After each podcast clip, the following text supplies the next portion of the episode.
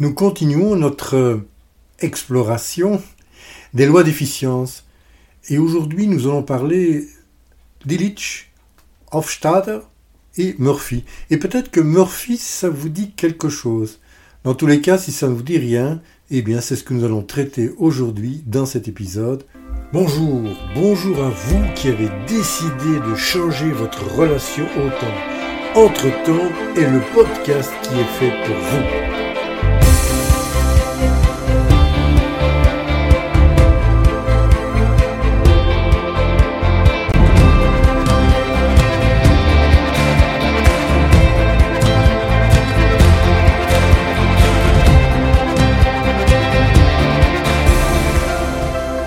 Nous allons réellement voir le temps d'une autre manière, un autre regard sur votre temps, et je vous emmène dans cette aventure qui vous offrira de retrouver du temps pour vous, mais aussi plus de sérénité au quotidien.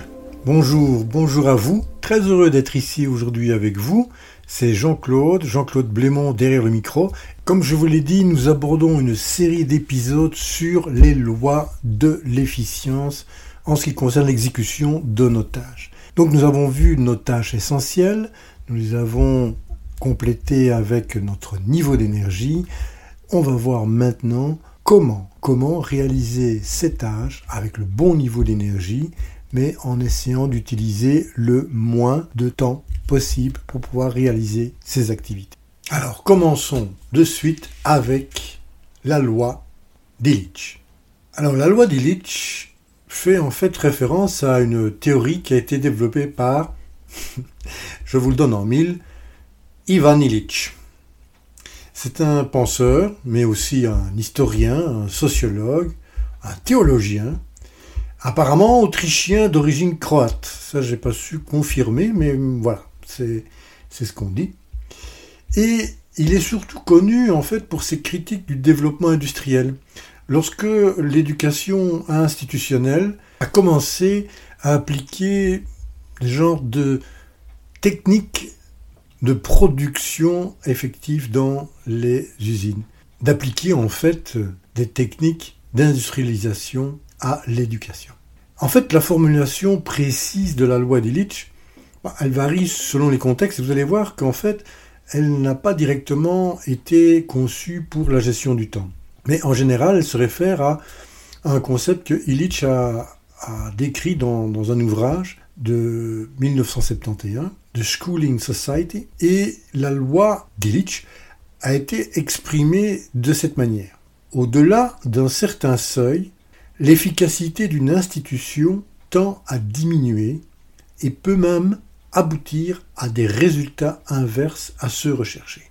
Et en fait, c'est de là que vient l'application de cette loi à la gestion des activités et de là à la gestion de notre emploi du temps. C'est qu'au-delà d'un certain seuil, plus on va essayer de mettre d'efforts pour résoudre une tâche, moins les résultats vont se faire voir. Ils vont être en fait inverses à l'effort que l'on produit. Et cela au-delà d'un certain seuil. Donc appliquer à notre emploi du temps, eh bien notre productivité et par là également notre efficacité va décroître avec le temps, avec le nombre d'heures que nous sommes occupés à travailler. La conclusion qui s'impose à cette loi, c'est que de travailler de longues heures sans interruption est en fait contre-productif. Et une des stratégies qui va en découler, c'est de faire des pauses entre des périodes de travail. Alors Illich ne donne pas réellement une information très claire ni scientifique, mais il recommande dans les activités de l'apprentissage en institution scolaire de faire des pauses toutes les deux heures. En fait, pour des travaux qui sont réellement des activités cognitives, deux heures de concentration, c'est énorme. Alors je vais vous dire, moi, comment j'ai appliqué cette règle à mon agenda. Je vous avais déjà parlé de cet euh, outil ou cette façon de faire qui était le Pomodoro et j'avais eu l'occasion de vous dire que pour moi c'était c'était pas exactement ce que je préférais parce que 25 minutes pour moi c'était un peu court. En fonction de l'activité, je vais définir un poids de la tâche. Par exemple, je dois écrire un rapport, je fais cet épisode de podcast. Eh bien, j'en ai à peu près pour deux heures pendant lesquelles je vais enregistrer, mais par la suite également épurer, mettre en page, enfin en page si je peux dire, mettre en onde, etc. etc. Eh bien, je divise ces deux heures, deux heures et demie en tronçons, en tronçons de 30 à 40 minutes, au cours desquels je vais me focaliser sur un type d'activité, puis je vais prendre une pause et ensuite continuer. Il y a une petite exception à cela, parce que ce qui est important à savoir, c'est que l'approche est relativement différente en fonction de la tâche que vous faites et de l'effort qu'elle vous demande. Je m'explique. Toujours dans le cadre de cet épisode podcast. Enregistrer, c'est-à-dire penser à ce que je vais dire. Comme vous le savez, je ne lis pas un texte très rarement, il faut être concentré. Je ne peux pas me concentrer pendant deux heures. Et donc là, par tronçon peut-être de 10 minutes ou 5 minutes parfois, je fais des pauses relativement courtes, mais qui me permettent de recharger mon énergie, tant émotionnelle que cognitive, et de pouvoir par la suite reprendre les activités. Par contre, lorsque l'ensemble sera complètement terminé, c'est-à-dire que j'aurai enregistré l'épisode complet, il y a une autre activité qui va démarrer, qui est celle d'éliminer les blancs ou d'y mettre des jingles ou de structurer en fait l'épisode. Et cela, c'est beaucoup moins intensif au niveau cognitif, mais demande une dextérité dans la recherche du blanc et de savoir exactement là où on doit couper. À ce moment-là, je peux faire un tronçon un peu plus grand qui peut être d'une trentaine de minutes avant de faire une pause. Et le dernier tronçon, la dernière grande partie, c'est de charger sur la plateforme Ocha de prévoir les différentes informations nécessaires ainsi que le poste qui va accompagner et la petite newsletter qui partira le jour et l'heure à laquelle l'épisode sera en ligne. Voilà. Donc L'idée, c'est travailler continuellement épuise, premièrement, mais également réduit la productivité d'une manière exponentielle à un certain moment par rapport aux efforts qui sont mis. Donc, résultat des courses, vaut mieux à un certain moment faire une pause et revenir sur la tâche. Est-ce que c'est 20 minutes, 40 minutes, 1 heure C'est à vous de voir parce que c'est très personnel, ça dépend de votre propre niveau d'énergie, mais ça dépend également du type de tâche que vous êtes en train de faire.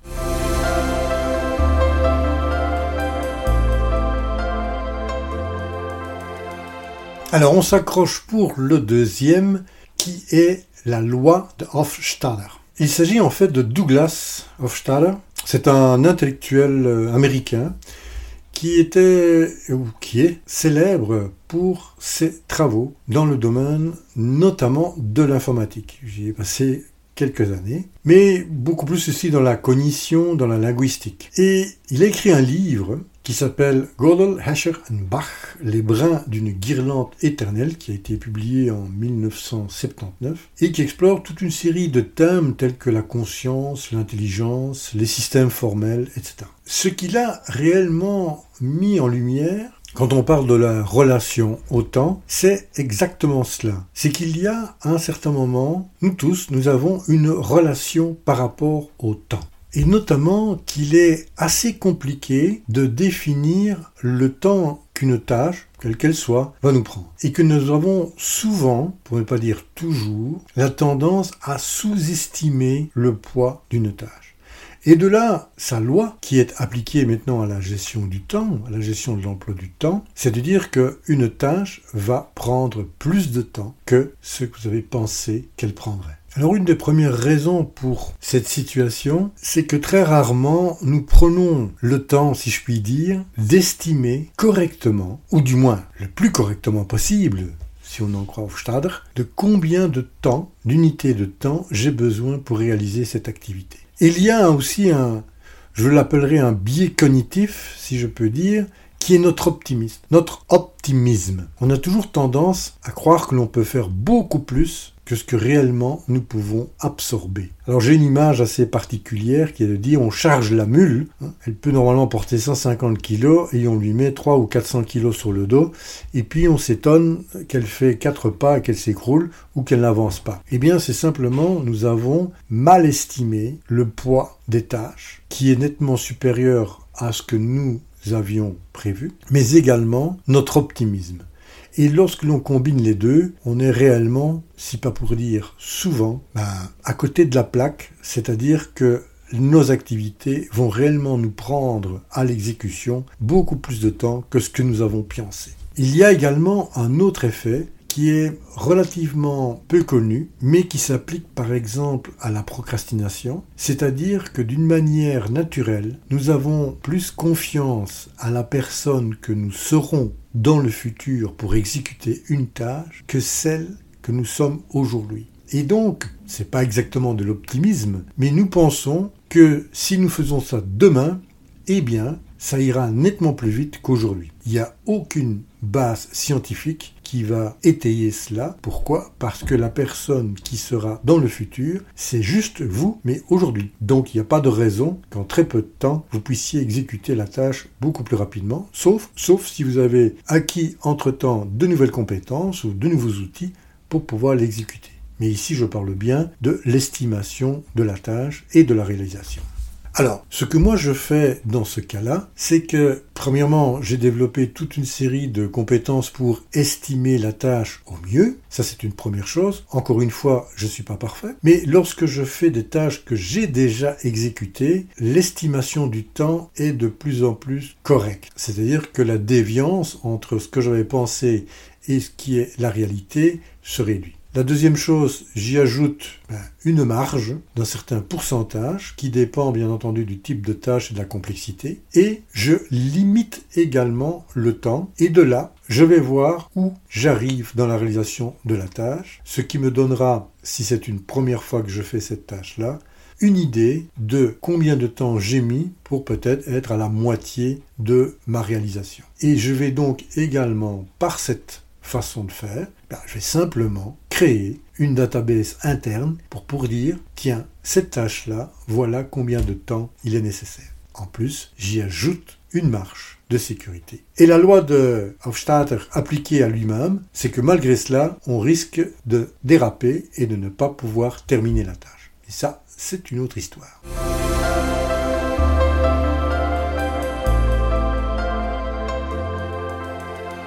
La troisième et dernière pour aujourd'hui, c'est la loi de Murphy. Et vous avez sans doute déjà entendu cette loi de Murphy, ou cet adage, qui est plus un, principe empirique qui, exprime une idée que si quelque chose peut mal tourner, alors ça va mal tourner. Euh, elle, est, souvent formulée de manière relativement différente, mais c'est vraiment ça l'idée fondamentale qui reste la même, si quelque chose a une chance de mal se passer, eh bien, il y a de fortes chances que cela se produise. Bon, il y a toute une série de raisons pour cela. Et celle de la petite histoire, c'est en fait à, l'origine de la loi de Murphy. Hein. Elle remonte euh, aux environs des années 1940. C'était dans, un programme euh, de recherche d'accélération des, fusées. Euh, vous savez qu'il y avait énormément de, compétition à ce moment-là entre euh, les différentes armées, surtout pour avoir la puissance au niveau aérien. Et la, une, des, une des puissances qu'on avait au niveau aérien pour contrôler les airs, c'était la vitesse. Et notamment tout ce qui était moteur à réaction par rapport à ceux des moteurs à hélice. Et en fait, on attribue euh, à Edward Murphy, qui était un ingénieur euh, de l'aérospatiale, qui a travaillé sur ce programme, et il raconte que lorsqu'il y avait des erreurs qui se produisaient dans les mesures de l'accélération des fusées, apparemment Murphy aurait exprimé euh, sa frustration en disant que ah si quelque chose pouvait mal tourner, eh ben ça va tourner mal. Et donc euh, on a on a vu bien entendu à l'époque pas mal de fusées au décollage qui explosaient ou qui ne suivaient pas leur trajectoire. Donc voilà, on l'a souvent aussi utilisé euh, dans, une manière plutôt humoristique, hein, afin de souligner parfois quand on, on, parlait de la planification, de la préparation, de l'anticipation, eh bien que finalement on avait beau préparer, si ça devait mal tourner, ça tournerait mal. Mais cela a également euh, développé quelque chose de très important, notamment en gestion de projet, qui a été l'anticipation des risques et de créer pour certains projets importants, voire maintenant aujourd'hui pratiquement n'importe quel projet, de dire tiens, si jamais on a un problème dans ce cas-là, donc quels sont les risques que telle ou telle partie du projet euh, ne fonctionne pas comme on l'a prévu, eh bien on peut évaluer la probabilité que ce risque se passe, se présente, et voir quel est également l'impact de ce risque sur la durée du projet. Et donc là, on a développé toute une théorie qui s'appelle le risk management, la gestion du risque à travers les projets. Eh bien, c'est aussi un peu grâce à Murphy que l'on a eu cette euh, nouvelle discipline appliquée à la gestion des projets. Alors comment moi je fais avec cette euh, loi de Murphy? Eh bien je l'ai vécu ce matin. Ce matin j'étais dans une session de travail avec euh, une personne, un de mes clients, et puis subitement nous étions en connexion virtuelle, bien entendu. Je présentais toute une série de choses si on avait des activités d'interaction, et paf, la connexion Internet se coupe. Donc au départ, je pense que c'est un petit problème, donc je vois si je peux relancer, mais non, c'est coupé, c'est la ligne est réellement euh, coupée. Bien, ça pouvait se passer mal, bien entendu, et j'avais bien entendu aussi un plan B qui était mon téléphone. Et donc j'ai relancé l'application, pour ne pas la nommer Zoom, mais à partir de ma connexion 4G, c'est-à-dire en utilisant un autre réseau, et là j'ai pu continuer bien entendu l'entretien. Donc cette idée que la ligne, par exemple, Internet que j'ai est stable et fonctionne bien, vu mes expériences précédentes, euh, je sais qu'il peut y avoir un risque qu'elle tombe, et donc qu'est-ce que je fais si elle tombe? Eh bien, j'ai une alternative avec un autre type de réseau. C'est un peu l'enseignement de la loi de Murphy. Voilà trois nouvelles lois qui peuvent renforcer votre efficience quant à l'exécution de vos tâches Amusez-vous bien entendu à les combiner avec les trois précédents. Et la semaine prochaine, nous parlerons de laborite, fraise et swoboda. Je vous en dis plus mercredi prochain. Là, nous arrivons à la fin de cet épisode. Je me permets de vous rappeler que si vous désirez intervenir, soit avec un commentaire, une suggestion, même une question, ce sera un grand plaisir de vous écouter et d'y répondre d'ailleurs. Vous pouvez me joindre, bien entendu, à l'adresse suivante j'aime Je vous remercie pour votre présence chaleureuse et votre écoute. Je vous donne donc rendez-vous au prochain épisode. Vous savez maintenant de quoi nous allons parler. Et entre-temps, si vous le désirez, je vous propose de continuer l'aventure sur le site internet oruposa.com. A très bientôt. Au revoir.